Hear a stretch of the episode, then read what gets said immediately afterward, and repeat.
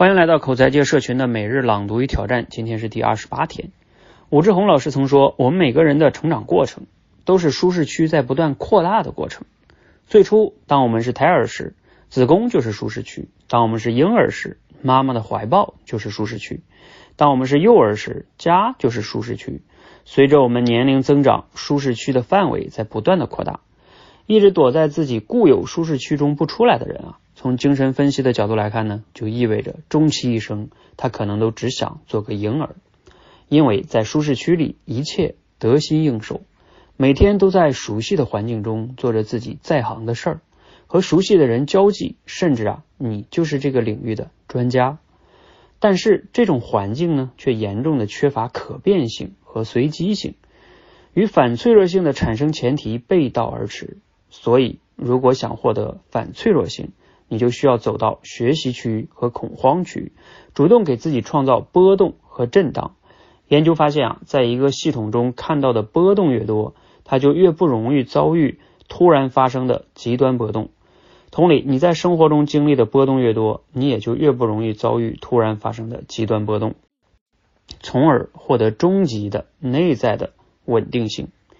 这些波动呢？这些波动可能来自于你犯下的错误。也可能来自于你一次次从舒适区走向学习区和恐慌区时所带来的震荡。人生就是这样一个悖论：当你不断的去寻求秩序的时候啊，你得到的不过是表面的秩序；而当你开始拥抱生命的波动和不确定性的时候，你反而能够把握秩序，掌控局面。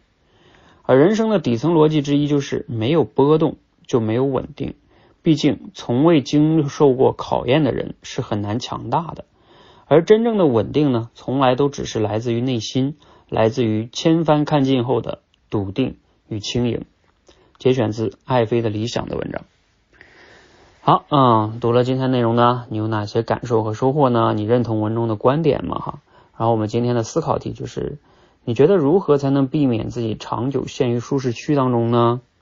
哎，这个我们可以即兴表达一下哈。嗯，我觉得这个话题当然背后可以聊的很多哈。我觉得最重要的一个点就是什么呢？其实你想一想，我们人生中哈，要么你会被动的脱离舒适区，比如说突然间家庭遭到一些变故啊，突然间或者失业了呀，被辞职了呀，是吧？那你不得不重新去呃找工作，这就是被动的脱离舒适区哈。呃，那有的人呢，他如果没有经历这种经济危机也好，下岗也好。失业也好哈，那他就没有被动的脱离舒适区，那就还有一种办法了，就是主动的让自己脱离舒适区。那怎么主动的呢？其实你想一想，为人人为什么要在舒适区里待着？不就是现状还不错吗？那为啥你觉得现状不错呢？因为你没有目标啊。